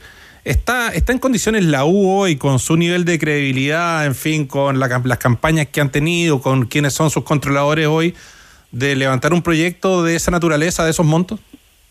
Yo a la parte financiera le tengo mucho menos miedo. Mm. Porque de partida uno puede construir un estadio eh, para ser mejorado en el futuro. Uno puede construir un estadio en que la estructura es lo único definitivo y después, tal como lo está haciendo hoy día Universidad Católica, el estadio se puede ir eh, mejorando incluso por sectores. Uno puede mejorar el sector de la tribuna Andes, uno puede, eso se puede abordar en etapas, en la medida que uno vuelva a tener recursos. Eh, puede partir con un, un, estadio bastante básico. Eh, y, y, y, pese a, a, que el rendimiento futbolístico puede haber sido muy malo en los últimos cuatro años, la U sigue siendo un, equipo que atrae multitudes y que, y que no me cabe la menor duda que, que llegado el minuto se podrían vender asientos. Eh, no hay que venderlo a perpetuidad, hay que venderlos por 20 años, o 10 o, o 30, digamos, pero no a perpetuidad, porque si no es imposible remodelar los estadios después. Eh, se pueden vender palcos, eh, derechos de, del nombre del estadio, todo, todo eso, a eso le tengo mucho menos miedo. Eso, es, un, es un tema de gestión y, yo creo que eso se puede resolver. El otro es un problema político o, sociológico y, y por lo tanto es más difícil de abordar. Federico, en otro Sí, en otro tema, eh, Azul Azul pagó la deuda tributaria de la Corfuch y con ello obtuvo una prórroga automática de la concesión hasta pasado el año 2050. Usted fue presidente de la U bajo, bajo el modelo de la Sociedad Anónima Deportiva con, un, con la concesión de Azul Azul. So, so, ojo, Sociedad Anónima, no Sociedad Anónima Deportiva. Bueno, Sociedad, Sociedad Anónima, correcto. Eh, pero la, me refiero al, al, al modelo y a la consolidación del modelo. Que, que, muchas veces choca con la mirada de no pocos hinchas que dicen que la, la, propiedad debería estar quizás más, más repartida en un, no sé, en un modelo más similar, por ejemplo, a lo que ocurre en la Bundesliga. Este hecho que, acaba, que es fresco, que es de esta semana en la U y que consolida el modelo, ¿a usted le parece bien que haya ocurrido? ¿Usted cree en la democratización de la propiedad? ¿Cuál es su opinión sobre eso? A ver, primero respecto del, tema de la, de la, de la deuda, eh, la, eso estaba establecido desde el comienzo. La concesión duraba 30 años y si uno pagaba en forma puntual, eh, la, la, deuda que estaba pactada como un, cierto, un porcentaje de los ingresos, uno obtenía 15 años más. Eso fue siempre así, eran las condiciones en las que tomamos la, la concesión nosotros también. Y, y, me imagino que consiguieron, que negociaron bien el monto a pagar, el anticipo, porque y, tiene que haber convenido hacerlo, eh, porque, porque era una deuda que había que servir con un porcentaje de los ingresos, entonces eh, era bastante cómoda de pagar. A, a, a, lo mejor quisieron dar una señal, la verdad, no, no, no lo tengo bien claro. y, y, respecto a la propiedad, eh, a ver, el problema de limitar los, el porcentaje que, con, pueden comprar un, un, eventual controlador es que la disposición a comprar acciones es menor. Eh, es más difícil meterle recursos, capital, a un proyecto que uno no puede controlar. Y yo me imagino que esa es la razón por la cual no se estableció restricción. Eso fue, un, fue previo a que nosotros llegáramos. Eso, eso, fue decidido en el Poder Legislativo, más el Ejecutivo que participó de alguna manera. ¿Alguna opinión eh, de.? Pero. ¿hmm? Sí, no, continúe, Federico, perdón, lo interrumpía. No, no, no. ¿Opinión de qué? No, no, le quería preguntar alguna opinión eh, sobre la salida de Carolina Copo, que era una de las representantes de, de la Casa de Estudio. Y las yo razones lamento que... harto. Lamento harto, yo creo que ella le aportaba un, un eh, era un aporte al, al, directorio, por su trayectoria como profesional, como abogado. Eh, yo, yo, lo sentí harto, la verdad es que me hubiese gustado que siguiera. Oiga, y durante su tiempo en la gestión de Azul Azul de la Universidad de Chile, ¿qué tan cerca estuvieron realmente de tener el terreno y avanzar con el proyecto estadio? Porque en su tiempo quedó buena plata en la caja. A ver, nosotros tuvimos tres, tres aproximaciones al tema. Eh, una en el Parque O'Higgins, y el alcalde de la época, en forma muy razonable, me explicó que el. Porque hay un espacio, un espacio que está, perfecto entre la Lipse y la Norte-Sur. Teníamos metro al lado, el, la, la, la Norte-Sur, que pasa los mismos estacionamientos del, de la, en la Lipse. El lugar era, era óptimo, era como un estadio urbano, pero, pero con muy buenos accesos. Eh, pero la municipalidad estaba justo en lo contrario, estaba tratando de, de dejar la, el, el parque una especie así de Central Park sin, con, con Claro. poca actividad comercial, la ¿Quién- menor posible. así ¿Quién era el alcalde en esa época, Federico? Un amigo mío, Raúl Alcaíno. Ya. Hincha la uva más. Me dijo, mira, lo, lo siento mucho, pero llevo empujando esto por años. Bueno, no, no, no había mucho que decirle. Después yo creo que el, el- el más fácil de todo el era hacer otro coliseo dentro del Estadio Nacional, en, en la esquina eh, sur-poniente. Ahí hay un espacio impecable para hacer un estadio un poco más chico, 35 mil personas. Y ahí no, no, no, no hay problema con los accesos, que son los mismos del Estadio Nacional, eh, con los permisos, por lo mismo. Ningún vecino puede decir, no me construyen un estadio al lado, porque ya tiene un estadio al lado. Eh, y no, no, no pudimos con- convencer a, a, los dueños del estadio en su momento de que nos dejaran hacer eso. Yo, creo que esa era la más... Y, uno lo construía y, por supuesto le, le, le permitía usarlo también al, al, a Chile Deporte y bueno, pero no, no, no fuimos capaces de convencerlo. Era, era una buena Y por idea. último estaba Ahí, sí. el de, sí, esa era, esa era una solución rápida, además, eh, que, que, que hubiese permitido, porque la, la, la U juega en el Nacional, pero el Nacional debe ser de los estadios del planeta que pasa más tiempo cerrado. Lo cierran por la cancha, lo cierran para cambiarle los estacionamientos, lo cierran para cambiarle los asientos. Vive cerrado. Uy, lo perdí. Eh, increíble. Sí. Que se nos fue la señal, pero ahora sí lo escuchamos, Federico. ¿Y la tercera, la tercera oportunidad, cuál fue? La cisterna. Ah, donde está el Estadio Palestino, al lado del CDA. Sí, ahí incluso llegamos a un acuerdo con el alcalde. El alcalde era muy partidario de hacerlo. Él también, el Chavo Robello, hincha fanático de la U. Y, y nosotros le habíamos dado una serie de, de garantías de cómo íbamos a manejar esto para que no para que no tuviera problemas de seguridad, que es lo que los vecinos reclaman. Pero ahí su- sus opositores en el Consejo Municipal se lo hicieron imposible. Los concejales. Los concejales, claro. Sí, claro. ¿Y ahí cuál fue la, Él la tenía una, una posi- una posición propia y no no no, no, no no era una cosa solamente política sino que otro que querían ser alcalde probablemente Claro, que supuestamente canalizaban la, la visión de los vecinos y de no pocas empresas que hay ahí, alguna empresa de transporte, en fin. Sí, claro. eso estuvo listo ¿ah? eso estuvo eso estuvo muy Sí, historia conocida, muy sí. avanzado. Sí. Federico eh, fu- fue presidente. Y, y, perdón, y por de- último, entonces lo que hicimos Ah. fue dejar plata. Claro, po, por eso. Sí, plata en la caja. No pudimos conseguirlo, pero dejamos 10 millones de dólares. ¿Y eso después se, era poco, sí. se fueron evaporando? ¿Qué pasó con eso? Eso, me imagino que sirvió para contratar mejores jugadores. Claro, claro, fu- fue, fue presidente en el periodo más, más brillante de la U, o de los más brillantes de la historia, ¿no? Eh, uno de esos, de esos emblemáticos jugadores era Marcelo Díaz, que ahora eh, estuvo, fue presentado en lado italiano después de una larga ahí petición del jugador, incluso yo quería estar en la U, yo quería estar en la U, pero no hubo acercamiento. ¿Le, le pasa algo cuando ve referentes de la U en, en otros lados, Federico? Marcelo Díaz u otro. Me da pena, po. Me da pena. Me hubiese gustado tener a Marcelo, al que no mena. Espero, espero que cuando Charles Arengue vuelva a Chile juegue en la U. Lo mismo pasa con Eduardo Vargas. O sea, sería, sería terrible que no fuera así. Y Alexis, pues. Y Alexis, es el- era el sueño de Alexis. Con- Súper conversado. Pero pasa que Alexis todavía está jugando en Francia. Es, muy, to- todavía está a, a- a muy buen nivel, pero a ver, los clubes viven, entre otras cosas, del- de, su masa de hinchas. Y, y si Alexis cerrara su carrera con dos años en la U, la cantidad de niños que serían hinchas de la U, y eso se proyecta después eh, hasta por el resto de sus días, uno no se cambia de equipo. Sí, pues era también la ilusión que tenía Mauricio Isla al regresar a Chile de Isla, defender sí. eh, la camiseta de la U. Claro, lo que pasa es que Mauricio Isla es un gran jugador, pero la U, pero y se identifica con la U, no hay ninguna duda, pero ah, no es Alexis, nadie es Alexis, y, y él no jugó nunca por la U. Pero, pero estos otros se fueron de la U a donde tenían que irse, a, a Brasil, a Europa, qué sé yo. Y yo esperaba que terminaran acá, si, si, si- si- o, o por lo menos que volvieran uno o dos años.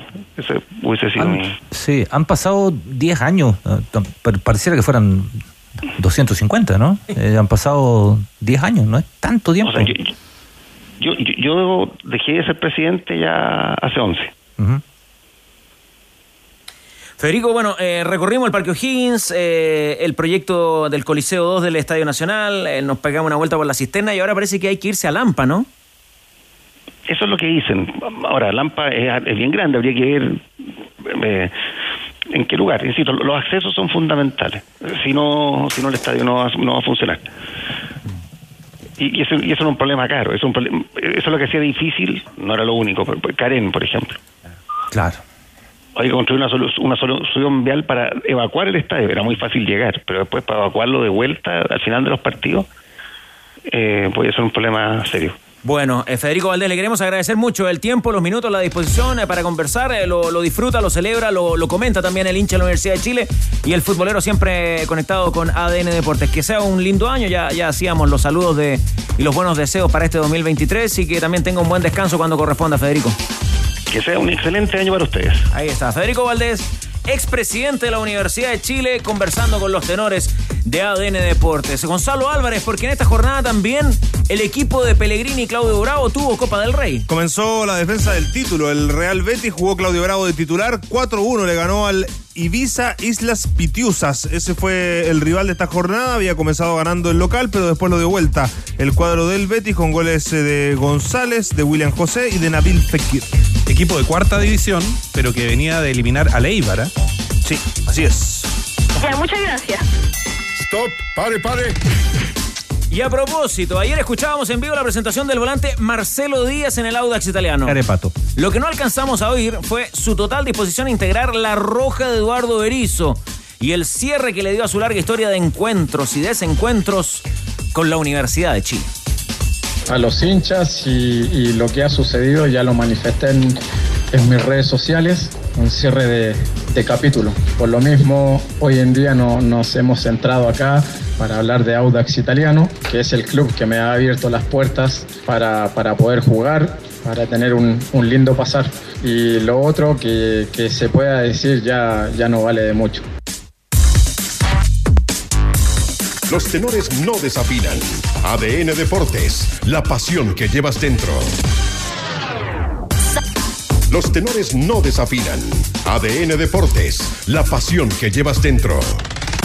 15 horas con 21 minutos, información importante a esta hora para quienes circulan por las calles de la ciudad de Santiago, particularmente en el metro de Santiago, Gonzalo. Informa el Metro de Santiago que eh, las siguientes estaciones se encuentran sin, servi- sin servicio por una persona en la vía. Hablamos de las estaciones de Salvador, Manuel Montt, Pedro de Valdivia y Los Leones en la línea 1. Y además hay informado de las alternativas de viajes. Por ejemplo, para los que vienen viajando eh, o los que pretenden viajar en línea 1 en línea 1 con destino a los dominicos, hacer la combinación en Universidad de Chile hasta Plaza Egaña para hacer transbordo con la línea 4 hasta Tobalaba, de la línea 1 y continuar el viaje hasta la estación de destino. Después, si viajas desde la cisterna en línea 2 con destino a los dominicos, combina, con, combina en Franklin, la línea 6 hasta Ñuñoa y ahí hacer el transbordo con la línea 4 en Plaza Egaña hasta Tobalaba. En el caso de la línea 3 con destino a los dominicos, eh, línea 1, combinas en Plaza Egaña para hacer transbordo con la línea 4 hasta Tobalaba y ahí continuar el recorrido, mientras que si viajas en línea 5 con destino a los dominicos, se puedes combinar en ir a Razabal hasta Plaza Egaña, línea 3, donde deberás hacer transbordo con la línea 4 hasta Tobalaba, por supuesto, y ahí continuar el viaje hasta la estación de destino. Si vienes a Movi Center es imposible que te vayas sin tu auto modelo 2023, porque solo aquí encontrarás más de 40 marcas con todos sus modelos y versiones. Pruébalos en Movi Center, la ciudad del automóvil, y cámbiate a la internet fibra más rápida de toda Latinoamérica de solo 14.900 pesos. 14.990 pesos, ahí está. Revisa esta y otras ofertas en tumundo.cl o llamando al 600 900 Mundo, tecnología al alcance de todos. Universidad Católica. Universidad Católica. La díscola. Católica la cancha y con nosotros, junto a los tenores, Rocío Ayala. Muy buenas tardes. La díscola. ¿Qué tal, tenores? Es una universidad católica que de hecho arribó a Concepción a eso del mediodía, la gran parte del plantel, porque ayer se fue Ariel Holland con su familia, estuvo Ignacio Saavedra, Byron Nieto, Daniel González. En realidad eh, fueron a participar de una clínica de fútbol en la jornada de ayer. Eh, Tati Buljovacic también ya estaba en Concepción para hacer una charla de gestión deportiva, pero hoy el plantel ya se sumó entonces en su mayoría para jugar este primer amistoso de Orient- contra Oriente Petrolero y que claro, eh, vamos a poder ver en acción y yo creo que es lo que todos quieren saber, ¿cómo es este 4-2-4? Porque esa es la formación que tiene por lo menos ensayada Ariel Holland y yo se las estoy anticipando desde ese amistoso contra Magallanes. 4-2-4, con extremos con pierna cambiada y que no van a finalizar como extremos. Esa es la descripción que hace Ariel Holland de este equipo que se los voy a dar a continuación, pero primero escuchemos al entrenador de la franja y este anticipo del primer eh, amistoso que van a tener los cruzados. Es un estadio realmente muy acogedor y aparte tiene un tema que no es menor, que generalmente su piso es de los mejores de donde se puede jugar al fútbol. Entonces eso para nosotros es muy importante y, estamos muy contentos de poder venir a jugar a esta ciudad y bueno, y tener un rival que es el, el primer partido eh, de 90 minutos que vamos a jugar y tener un rival eh, del nivel de Oriente Petrolero es una muy buena medida para ir ajustando también para nosotros nuestro proceso de pretemporada. Así que estamos muy contentos también de, de poder jugar con, con, Oriente, que tiene un entrenador de, de, muchísima trayectoria. Y eso para nosotros es, es, muy lindo y muy motivante, que nos va a ayudar a, a, bueno, a seguir creciendo como equipo en esta etapa de preparación. El otro día, tenor escritor, cuando preguntábamos a la mesa qué equipo se había reforzado mejor, me, me, parece que los tenores decían o estaban de acuerdo en que fue Católica. ¿Qué expectativa le genera la UC de Holland en, en este amistoso frente a Oriente bueno, y para toda la temporada. Es que yo creo que el análisis del 2022 marca esa, esa respuesta, porque la Católica potencialmente creo que tenía un muy buen equipo el 2022 en términos de jugadores, tenía buen plantel. Eh, por eso creo que el año 2022 de la Católica es muy malo. Sin embargo, tiene una línea de crédito importante porque había ganado cuatro títulos seguidos. Entonces, no pareció una crisis, un torneo que fue malo de, de, la Católica. Incluso la llegada de Holland, si bien logra enderezar un poquito el, buque, tampoco lo consolida eh, demasiado. Fue bastante irregular. Tuvo, parecía un momento que despegaba, después se fue, se fue quedando y recordemos que clasifica a Copa Sudamericana en la última fecha, ¿no? Pen, penúltima fecha, prácticamente lo aseguran, la, la última fecha del campeonato. En ese sentido, si uno mira nominalmente, tampoco necesitaba armar un equipo entero de nuevo, ¿no? Lo que siempre es muy bueno. Consolida al entrenador, que ya los conoce, que ya lo ha dirigido, que ya fue campeón, eh, que ya hizo el diagnóstico y trae a algunos jugadores, y ahí sí, me parece que trae jugadores relevantes. Lo, de Mena debería ser un aporte. Eh, lo de Franco Di Santo me parece un, jugador potencialmente que debería sumar y, mucho a un equipo que en vanguardia tiene buenos jugadores. Alexander Aravena que llega para la consolidación. Lamentablemente se lesiona me parece que era un súper buen nombre en la, en la, defensa de la Católica. Tiene buen equipo, tiene buen equipo la, la Católica. Y bueno, y Holland mencionaba eh, al Oriente Petrolero solamente destacar, ¿no? Cuando dice un entrenador de larga trayectoria, se refiere a Platini Sánchez, ¿eh? a Erwin Platini Sánchez. Tiene al hijo en el equipo también, ¿eh? Erwin Junior. Erwin Junior. Sí, oiga, Rocío, ¿cuál, cuál, sería, bueno, Platini, ¿cuál bueno. sería, el equipo de, de Católica para jugar eh, frente a los bolivianos? Miren, el equipo tiene varios refuerzos eh, de titulares. Eh, tenemos al Kenomena, tenemos a Byron Nieto en una posición inédita. De hecho, eh, lo han destacado mucho porque él llega para ser el, el, suplente o quizás para apurar a Isla, pero va a jugar de contención. También tenemos al Monito Aravena, los eh, tres futbolistas que vamos a ver desde el arranque. Recordemos que Franto Di Santo está en Concepción, pero no va a sumar minutos porque lo están cuidando por esta sobrecarga muscular. La formación entonces sería la siguiente con Matías Dituro en el arco, el capitán, hoy estrenando la jineta, la línea de cuatro por derecha, Mauricio Isla, los centrales, Branco Ampuero, Gary Cajelmacher y el Keno Mena por izquierda, en el medio terreno son dos en la contención, Byron Nieto, Ignacio Saavedra, César Pinares, Alexandra Aravena, partiendo como estos extremos que reitero no finalizan como extremos, y el doble nueve con Gonzalo Tapia y Fernando Sampedri, la oncena que ha preparado Ariel Holland para esta tarde. ¿Qué espera de Católica Rodrigo Hernández con este equipo y en la temporada en general? La Católica tiene que tener un, mejor año que el anterior. Creo que tiene un buen plantel. En algún minuto se, se dice o, se ha planteado que, el promedio de edad está alto. Eventualmente en ciertas formaciones, si es que coinciden, por ejemplo, eh, no sé, Pinares, Isla, Dituro, Kenomena, San Pedri, uno podría, Parot, no sé, uno podría decir ya, ok, eso es efectivo. Pero también hay jugadores jóvenes. También está Aravena, también está, está Tapia, está Montes, eh, está Nacho Saavedra. Y, y, me parece que es un equipo que tiene alternativas, tiene dos jugadores por puesto, tiene, tiene extranjeros que deberían actuar mejor que los que vinieron el año pasado. Eh, en, este, en esta primera formación no aparece Burdizo, está en Cajelmacher con, con Branco Ampuero, pero Burdizo debiera ser ahí pelear la titularidad, Di Santo, vamos a ver si encaja o no desde, desde el inicio, con Aravena y San Pedro eventualmente. Creo que a lo mejor en la zona media tiene un poco menos de variante y por ese lado la Católica podría tener de repente que buscar una doble función de más de algún jugador y podría ser un, un- un- un- caso a mirar. Pero, pero un plantel bastante sólido, me Oiga, Rocío, ese guiño que hace Holland a- al buen estado de la cancha de Concepción, ¿será porque están pensando también jugar allí sus partidos de Sudamericana? Sí, de hecho, eso les iba a comentar, eh, tenores, porque nosotros estamos atentos a ver cómo avanza lo de Santa Laura, porque en el torneo nacional ellos quieren jugar en Santiago, pero lo escuchábamos ayer también a Holland que decía en Copa Sudamericana, eh, por temas de iluminación no se puede jugar ahí, y ahí es donde buscan alguna alternativa. Rancagua era la que sumaba, digamos, más eh, preferencia por parte de Cruzados, pero también está Viña del Mar y este Roa, que es eh, aquel guiño que hacía y escuchábamos recién. Ya, pues, eh, completito el panorama. eh, será transmisión de ADN Deportes. Eh, ¿Alguna cosita más de Oriente Petrolero? Al margen de lo que ya comentaba Cristian Arcos y su técnico Erwin Platini Sánchez Rocío. Sí, a ver, quedaron quintos el año pasado en la tabla acumulada, eh, van a jugar Copa Sudamericana contra el Guavirá. Tiene refuerzos eh, como Leonardo Villagra, que se espera ver hoy día que viene de Ecuador, de Lorense, de hecho anotó 10 goles y es importante lo de Villagra porque se le fue el goleador al equipo boliviano Facundo Sánchez. Se fue al América de Cali, 40 partidos, 20 goles, por lo tanto es la gran baja para este torneo que va a tener Platini Sánchez, un entrenador que ustedes mencionaban, pero que claro, se destacó mucho en Portugal al ser campeón con el Benfica y también ahí con el, el Boavista. Boavista jugó mucho, mucho rato en la época en que los jugadores eh, bolivianos no iban a jugar a ninguna parte, ¿eh? Ya, pues, Rocío, eh, será transmisión de ADN Deportes. Gracias por su informe y que pase una linda tarde. Ahí estaremos entonces, ¿ah? En ADN con este partido. Con Experto también puedes apostar mientras se juega el partido e incluso ver algunos vía streaming. Debes buscar los partidos únicos y en vivo y apostar por tu conocimiento. Con Experto tienes más de 50 tipos de apuestas en vivo y por streaming. Con Polla Experto. La Federación Internacional de Historia y Estadística del Fútbol nominó, o dejó en claro, que Emiliano Martínez es el segundo mejor arquero del 2022, solo superado por Thibaut Courtois. Y en un podio que completa el arquero de Marruecos, Yacine Bono. Bono. Yo creo que está muy arriba el Diego Martínez. Yo no creo que entre entre los cinco. Y entre los 10 si me.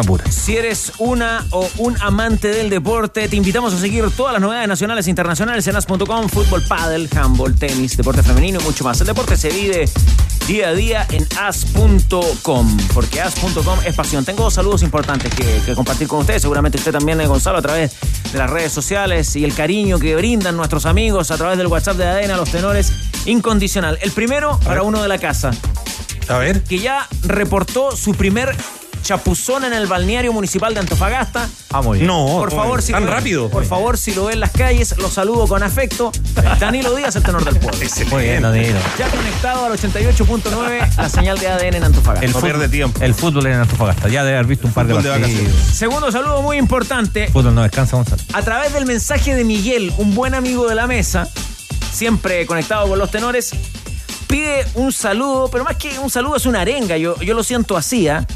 Un saludo por favor a nuestro club, el San Vicente de lo Arcaya de la comuna de Colina, ya que tenemos un cuadrangular el domingo y queremos ganar.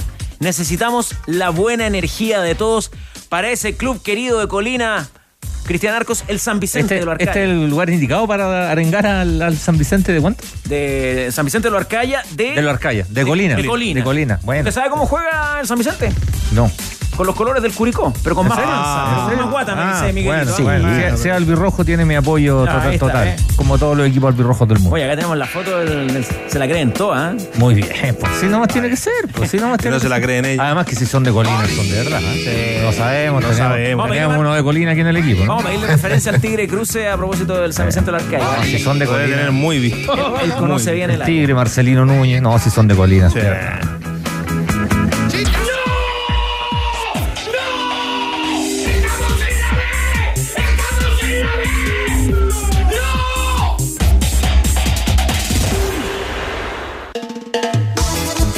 Cierre, mis queridos tenores, le vamos a dar un vistazo importante a la primera B. ¿Cómo se lo merece el fútbol chileno?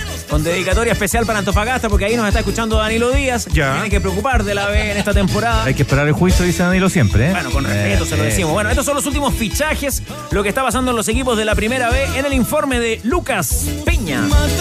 En febrero comienza la primera B y los equipos ya finalizan con la composición de sus respectivos planteles para esta temporada. Uno de los cuadros con más movimiento ha sido Santiago Wanderers.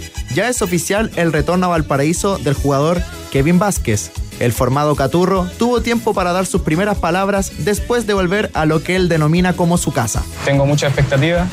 Eh, me tocó estar tres años afuera, más de 80 partidos en, en diferentes clubes. Entonces vengo con todas las expectativas para poder cumplir con lo que, con lo que no pude antes. Club Deportes La Serena es otro que ha tenido un cambio drástico en su plantilla. Nueve son los jugadores que fueron confirmados por el club con la misión de volver a primera. Los últimos en integrarse a los trabajos del entrenador Juan José Lubera fueron Kevin Flores y el ex Universidad de Chile Felipe Saavedra. Nos movemos a Calama por el arribo de un nuevo portero que busca rejuvenecer la plantilla de Cobreloa. El ex Universidad Católica y Deportes Concepción, Vicente Bernedo, llega en modo de préstamo desde los Cruzados con la intención de pelear con la titularidad y aportar en el objetivo de Emiliano Astorga, mejorar la campaña del año pasado y conseguir el ascenso. El entrenador habló respecto a la posibilidad de un nuevo fichaje para completar el equipo 2023. Hemos estado evaluando ahora el equipo, yo veo el equipo que, que está casi completo, ¿cierto? Por los jugadores que trajimos, más los que quedaron acá. Así que esperemos visualizar bien la, la falta, dónde, en qué zona nos puede faltar el jugador. Repasemos otros fichajes confirmados esta semana. Deportes Santa Cruz suma experiencia trasandina con la llegada del defensa Jonathan Schunke. Viene directamente desde Sportivo Luqueño de la Primera División de Paraguay y también cuenta con grandes pasos en el fútbol argentino. Deportes Iquique anunció al defensa Joaquín Aros y la vuelta de Diego Orellana. Barnechea ficha a Gary Moya. Universidad de Concepción al delantero Ignacio Ibáñez. Unión San Felipe a Matías Sandoval y Nicolás Garrido. Deporte Recoleta a Danilo Díaz y a Juan Martín Avieva. Y por último, Santiago Morning que ya presentó a David Tapia como cuarto fichaje. Varios nombres llegan a la primera B y todos con la ilusión de llegar a la división de honor. Fuerza, bien Recoleta, Cristian Arco, ¿ah? Sí, sí, sí se llevan al fútbol. ¿Qué, qué, qué más? Danilo Díaz. El cabezón le dicen, ¿no? Ah, muy bien. Al cierre, El, Gonzalo lo- Álvarez. el loco también le dice. Hay partidito hoy día en la Premier. A ver, a ver. Más o menos nomás. A las 17 horas, Chelsea, Manchester City van a estar jugando ahí nomás. pa- Una cosita poca. Claro. Oye, y a propósito de la primera vez, a propósito de la primera vez, un gran saludo a quienes nos escuchan en Iquique en el 103.1 y a los cientos de hinchas que hoy llegaron a la sede social a sacarse fotografías con los jugadores del plantel de Deporte Iquique 2023. ¿ah? Muy bien. Estuvieron ahí Álvaro Ramos, Daniel Castillo, Joaquín Moya, Estefan Pino. Estefan Pino. Exacto. El, el grandote. Sí, señor. Y el nuevo entrenador, Miguel El Chueco Ponce. Muy bien. Jaime Carreño también llega a Iquique. Sí, señor. Bien, ya. Mira, Fuerza, buen eh, equipo, buen buen equipo, buen entrenador. Sí, sí. Bueno, nos vamos hoy día con una invitación muy especial. A ver. ADN Top Kia, modo verano, en vivo desde Pucón. Muy ya bien. palpitando, ya viviendo el Ironman. Con puros Cristian. zorrones nomás. Pues. Sí, con enviados especiales. No uno, dos. Dos, no, cinco. ¡Cinco! Sí, pues. Con los pies en el lago. No, pues se sí, hace- acá la radio nos hace sola, ¿no? No, sí sé, por Bueno, no eh, se pero área- no, yo, pero- yo había escuchado nomás No, dos, pero bueno. sí. ¿Podemos, podemos conocer la identidad de- del equipo. Me alegro que vayan cinco, me alegro. Gabriel Puebla. Gabriel Puebla. Ah, Toda la felicidad. Toda la alegría. Sí, ese viaje de haber sido Ricardo- una caravana de buen humor. Al aire, eh, al aire no, falla, ¿no? Alegría volcánica. No, me, me va a retar. Espérate, lo de Diego es de Qatar a Pucón, ¿no? De Qatar a Pucón. Algo así, con Tú lo has dicho. Santiago. No, Diego, Diego, ¿sabes? escala. Ya, pero incluidos los compañeros del área técnica y, y audiovisual, son cinco los enviados Muy bien, especiales. jefe, muy bien. bien Tremendo equipo. Bueno, y además Carlos Madariaga que vale por tres. digo. Claro, son como nueve. Bueno, por eso quédese enganchado a ADN, ya estamos. vienen, ¿ah? Desde Pucón. Ahí está. Diego, ahí está. Hola, Diego. Hola chiquillos, aquí estamos con Carlitos Madariaga listos para partir el Ironman. Temperatura, ¿cuál la situación a esta hora en Pucón? Caluroso, 29 grados centígrados y el sol está pegando realmente fuerte, compañeros. Cuéntenle a los amigos de los tenores en sintonía, ya vienen de Top Kia. Diego Sáez, por favor, ¿cuál es la vista que usted tiene en este minuto? ¿Qué es lo que está observando? ¿Qué es lo que está mirando desde el puesto de transmisión de ADN? Mucha gente con los uniformes del Ironman porque tenemos de un lado el lago, al otro lado el volcán que se ve extraordinario y que con Carlitos, Carlitos le estamos rezando que por favor se quede tranquilo de aquí al martes por lo menos. amarilla. Hay alerta amarilla, sí, por eso estamos preocupados. Bueno, compañeros, eh, siguen ustedes con ADN Top Kia. Un abrazo y no se desconecten de ADN que le contamos todo lo que está ocurriendo en Pucón. Buenas tardes. ¿Cómo lo, cómo lo envidio, weón? Bajamos el telón. Los tenores vuelven mañana para otro auténtico show de deportes. Revive este capítulo y todos los que quieras en adn.cl en la sección podcast. No te pierdas ningún análisis ni comentario de los tenores ahora en tu plataforma de streaming favorita.